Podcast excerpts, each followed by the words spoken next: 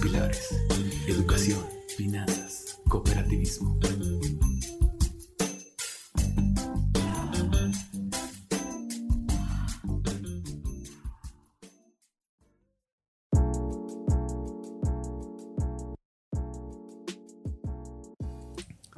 ¿Qué tal? ¿Cómo están? Muy buenas tardes, buenas noches, buenos días a la hora que nos esté escuchando. Estoy muy agradecido porque nos puedas visitar una vez más a tu podcast Power Ups Financieros con tu servidor Carlos Casas, temporada número uno. El día de hoy tenemos un tema muy interesante, puesto que es el tema de la restauración. Como todos sabemos, todos los productos, y tú ya lo habrás escuchado en un podcast anterior, tienen una vida útil definida eso quiere decir que eventualmente tu producto, tu objeto preferido, va a tener que ser o restaurado o retirado. ¿Qué quiere decir esto? Que básicamente tu producto o el objeto al que tanto amas va a tener que en dado momento vivir y morir. Y entonces en el momento donde esté prácticamente ya agonizando, vas a tener que tomar una decisión o lo sustituyes o lo recobras. ¿Qué quiere decir esto? Bueno, según la RAE, restaurar es un verbo que significa en su primer término recuperar o recobrar, en el segundo reparar, renovar o volver a poner algo en el estado de estimación que antes tenía o en una mejor, y como tercero, reparar pintura, escultura, edificio del deterioro que ha sufrido. Antes de empezar, quisiera agradecer a Casas Band Drink Club por proveernos de su estudio con su interfaz de audio y su mezcladora y su micrófono Shure SM58 dentro del cual estamos hablando en el aquí y ahora. Muchísimas gracias banda, sigan rockeando. Quiero comenzar platicándote la historia de mi amigo José Luis El Puma. Dicho sea de paso, presidente de Servicios Financieros Cooperativistas Genera dentro de su mesa administrativa, es un emprendedor nato, una persona que yo conozco que trabaja desde que tengo uso de razón, es decir, desde los 14, 15 años, que en un principio trabajó por necesidad, después lo hizo por gusto y ahora lo hace por vocación. Yo considero que es una de esas personas que es adictas al trabajo. Si todo mundo vamos a atender a una adicción, oye, él tiene la mejor, que es trabajar, puesto que le ha traído grandes beneficios. Un desarrollador campestre, es también uno de los mejores proyectistas que conozco, una persona que tiene unos conocimientos financieros espectaculares, es un asesor de lujo, un maestro de maestros. Saludos a mi amigo José Luis Rodríguez Avilés, alias El Puma. Pero él tiene una historia muy curiosa, puesto que él es uno de esos seres humanos que tiende a la acumulación. Como una ardillita, mi compadre José Luis, todo lo que no sirve, todo aquello que ya no tiene en estos momentos una utilidad, tiende a guardarlo. Y cuando lo guarda, tiene pensado a futuro hacerle alguna transacción, es decir, que aquello que en estos momentos ya no tiene ningún uso o servicio, posteriormente le va a encontrar alguna forma de hacerlo dinero. Y ahí radica la idea principal de este podcast, que es como José Luis, tú en estos momentos puedes encontrar objetos dentro de tu hogar que pueden ser restaurados y a la postre pueden ser vendidos, a modo que este sea una alternativa para poder capitalizarte y empezar en tus inversiones. Para los que estamos en este mundo a pie, básicamente tenemos esa opción a la mesa, bien sencilla. José Luis sí definitivamente hace algún cambio dentro de su casa. Digamos que le cambia el marco a la puerta de su recámara. Esas maderas que anteriormente fungían como marco, posteriormente pueden tener una utilidad, ya sea, no lo sé, colocarle en otra, en otra habitación o incluso esos mismos maderos, hacerlos leña y venderlos como tal. Él es un vendedor muy nato, por lo cual no tendrá ningún impedimento para poder hacer uso de un elemento ya no necesario, convertirlo a dinero. Eso está muy genial. Y José Luis tenía y todavía tiene esa habilidad. Ahora, claro, a grandes niveles, pero bueno, dijo la nana Goya, esa es otra historia.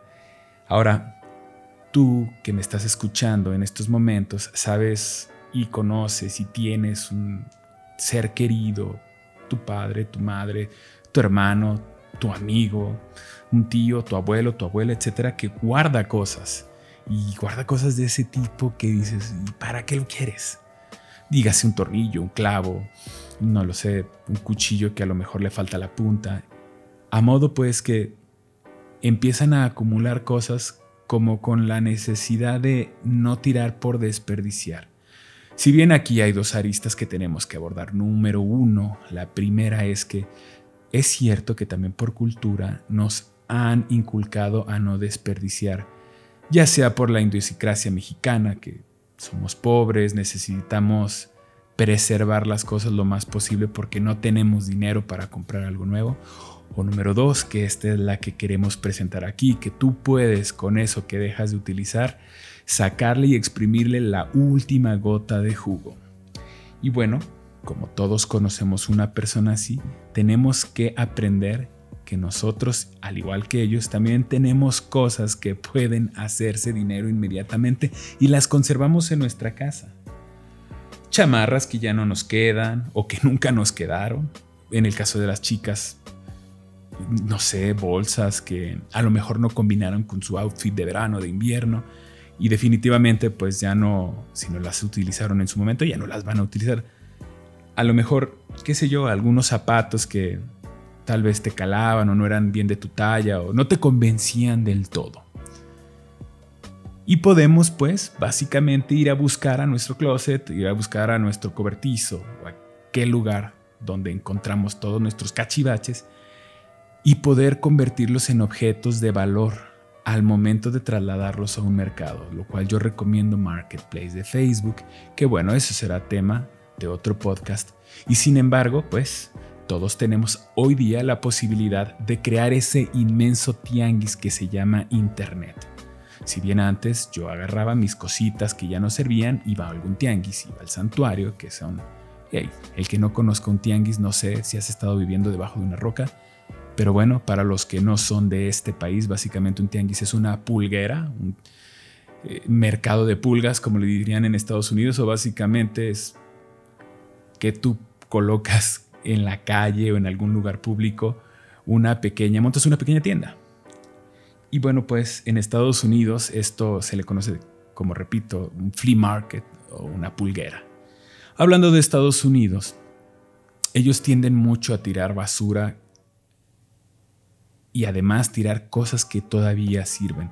Curiosamente los mexas, los mexicanos, los aztecas, nosotros que tenemos una cultura que podemos darle mexicanadas a las cosas. Y dígase mexicanadas porque hoy no voy a explorar en la RAE eso, sino dígase una forma inventiva de resolver un problema. Bueno, nosotros los mexicanos hacemos mexicanadas con aquella basura de los estadounidenses para volverles dar uso a aquellos objetos que por alguna razón están en la basura. Y eso lo puedes ver en videos de Facebook a casco porro.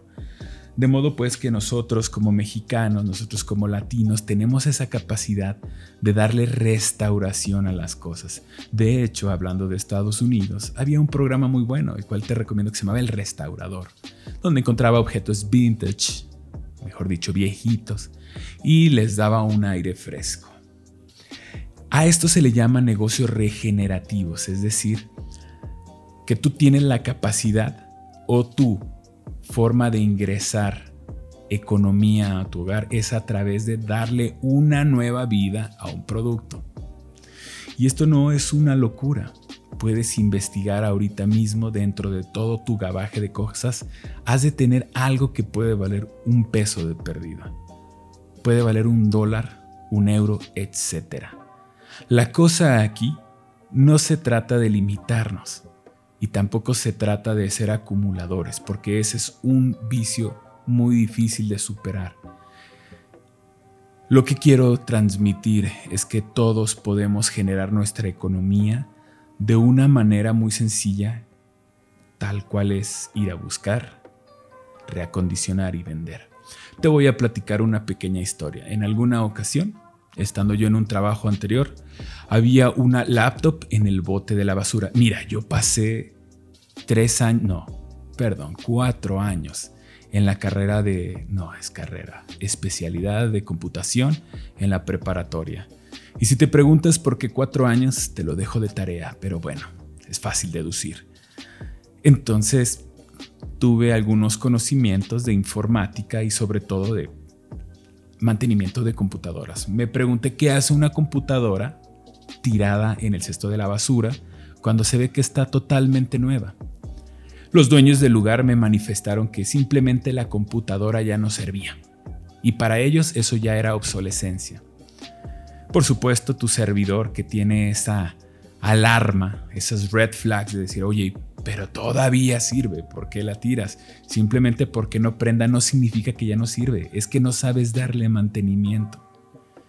De modo pues que tomé esa computadora, me percaté que el disco duro, como todas las laptops, puede tender a fallar. Hicimos una sustitución del disco duro. Simplemente conseguí uno de estado sólido, se le reconectó, se le instalaron los sistemas operativos pertinentes y además, dicho sea de paso, pusimos memoria RAM nueva y tenía una laptop nueva. Ahora no te estoy diciendo que seas un pepenador y no tiene nada de malo serlo en el sentido en el que estoy hablando. Y en el otro sentido social, ayúdalo, no seas cabrón. Pero bueno, el punto es que todo puede dar una vida como si fuera el fénix. Todo puede renacer. Simplemente hay que tener la capacidad de ver que cualquiera de estos objetos representa dinero. No lo veas desde el punto de vista social donde mira, está recogiendo basura. Porque déjame decir que, que es más, tengo hasta un conocido que se dedica a su empresa a, realizar labores de reciclaje y de eso hizo su hogar. Tiene dos camionetas fregoncísimas y una motocicleta de este tipo que hasta tiene cuatro bocinas y tiene prácticamente su estéreo a modo de tablet. Y es una motocicleta fregoncísima y tiene prácticamente una libertad financiera gozando al sol de hoy. ¿Cómo podemos nosotros darnos cuenta que es útil y que no lo es? Simple y sencillamente, tenemos dos pasos. Cuando es un desperfecto estético, bueno, y hay funcionalidad, se puede vender como objeto, sí con detalles, pero funcionando. Ahora, déjame decirte una historia bien curiosa. En el punto número uno que estoy mencionando, podemos hacer un paralelismo a los inicios de eBay. Pasa y resulta que cuando eBay estaba en sus inicios, la gente podía subir, podía hacer incluso subastas para adquirir objetos que tú poseías o que cualquiera de todo el globo terráqueo poseía. Y el primer objeto de eBay que se vendió fue un apuntador láser que estaba en condiciones no favorables, de hecho no servía. Sin embargo, esa fue la primer venta de eBay, un señalador láser que no servía. Cuando los creadores de eBay se preguntaron, oye, ¿por qué alguien compraría algo que no sirve? ¿Cuál es el motivo detrás de que alguien se tome la molestia de investigar un producto adquirirlo y que no funciona. Hubo una respuesta y dicha respuesta fue la siguiente. A mí me gusta coleccionar señaladores láser que no sirven. ¿Qué te quiero decir? Hay mercado para todo. Y ese es el punto número uno. Si tu problema con tu producto es estético, créeme que hay alguien que no le importa eso. A mí que me gusta tocar la guitarra, He conocido personas que han comprado guitarras con desgaste natural, sobre todo fabricadas en los 70 o 60. De hecho, se consumen y se compran por altos precios. Entre más jodida esté la guitarra, entre más madreada se vea, incluso hasta mejor te va si tú la estás vendiendo. Entonces, punto número uno, no importa la estética, si la funcionalidad y el deseo está presente, tú lo puedes vender. Eso no debe de ser límite. Ahora, punto número dos, es decir, la otra cara de la moneda, cuando no hay funcionalidad, pero sí estética. Pasa lo siguiente en una historia personal. Como diseñador gráfico, como aficionado a las computadoras de la manzana, Yo adquirí una iMac de las que tenían pantalla plana y eran all-in-one, es decir, que las bocinas estaban integradas, la cámara estaba integrada, todo integrado a excepción del ratón, el teclado y la fuente de poder, es decir, el cable, pues. Y esta computadora que fue bastante buena, me acompañó durante muchos años desde mi carrera hasta como profesionista, dio lo que tenía que dar, tuvo muchas fallas y decidí jubilarla, pero déjame decirte que los objetos de la manzana, los productos de ellos están fabricados con una estética preciosa. A la fecha, esta computadora ya no tiene ninguna utilidad, de hecho lo máximo que la pude expandir en memoria RAM era un gigabyte. Quiero decirte que pues a las exigencias del mundo moderno esto ya no sirve. Sin embargo, sin embargo, el cascarón es muy precioso. ¿Qué es lo que sucedió? Al momento de estar investigando qué se hacía con estos cascarones, fíjate que hay muchas personas que le ponen dentro de lo que es la pantalla un espejo, a modo que te sirve como un espejo para poder verte y ya sea si seas mujer te puedes pintar o te puedes quitar la ceja y si eres varón te puedes rasurar o te puedes ver lo guapo que estás reflejado en una iMac. Punto número dos, no importa si no hay funcionalidad, si aún hay estética. Eso quiere decir que tampoco te puedes limitar por esos factores. Y en el punto número tres, que este sería un extra, aunque la mayoría de las veces cuando no hay estética y no hay funcionalidad, difícilmente puede concretarse una venta, tú puedes con disciplina volver a regresarle la estética o volver a regresarle la funcionalidad. ¿Cómo? Bueno, si eres aficionado a la electrónica, puede ser que incluso con un cautín o un poco de estaño puedas hacer a tu producto útil de nuevo. Y si manejas técnicas como pintura, como resanado, como emparejado, puedes devolverle a tu producto esa estética que tiene en un principio. No te sea de sorprender que hoy día personas buscan carteles viejos de Coca-Cola, refrigeradores de antaño de la cervecería Corona, porque les regresa a ese ambiente donde tuvieron muchísimas experiencias dentro de su vida. Todos tenemos algo de nostalgia con los productos y marcas con los cuales nos asociamos en el pasado. Ese es un buen negocio. Ahora, no siempre vamos a tener objetos para poder restaurar. Sin embargo, este puede ser un pequeño primer paso para capitalizarte. Y esa es la enseñanza del día de hoy. Si te ha gustado este episodio, te pido por favor que nos otorgues una estrella o una manita arriba, te suscribas a nuestro podcast y por supuesto no me retiro sin antes decirte el motivo del título de este episodio. En aquellos tiempos donde Jesucristo estaba dando sus enseñanzas y conoció a dos mujeres muy importantes, dígase María Magdalena y Marta, ellas tenían un hermano que se llamaba Lázaro. Lázaro enferma y muere. Sus hermanas, en un tono recriminativo, le señalan a Jesucristo. Si mi hermano estuviera junto contigo, él no hubiera padecido y no hubiera muerto. Si tú estuvieras con él, esto no hubiera sucedido. Jesucristo, siendo la persona que era, siendo hombre y Dios al mismo tiempo, les dice, no se preocupen, Lázaro volverá a la vida. Y ellas ingenuamente le responden, sí, ya sabemos que nos has dicho que al final de los tiempos todo mundo resucitaremos. Pero Jesús les dice, no, que le voy a devolver la vida. Llévenme a su tumba.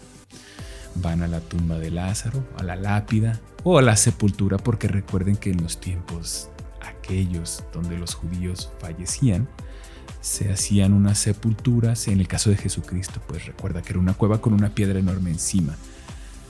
Pero llevaron a Jesucristo a la lápida de Lázaro, hicieron una exhumación y Jesucristo con su poder divino le dijo, Lázaro, levántate y anda.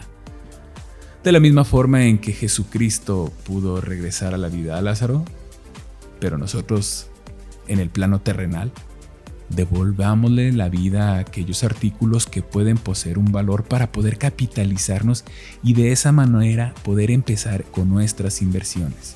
Todos tenemos esa capacidad. Si bien no tenemos los poderes divinos de Jesucristo Redentor, sí tenemos tutoriales, tenemos conocidos, tenemos bibliografía para tirar al cielo y poder capacitarnos en alguna habilidad técnica para poder lograr a cabo este tipo de acciones que nos pueden llevar a capitalizar, a adquirir nuestro primer fondo para poder multiplicarlo como los panes y los peces.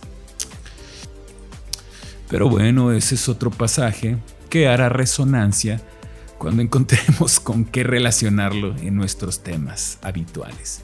Muchísimas gracias por escucharnos, como decimos siempre, Semper Fi, always faithful, siempre fiel. Viva Cristo Rey Perro.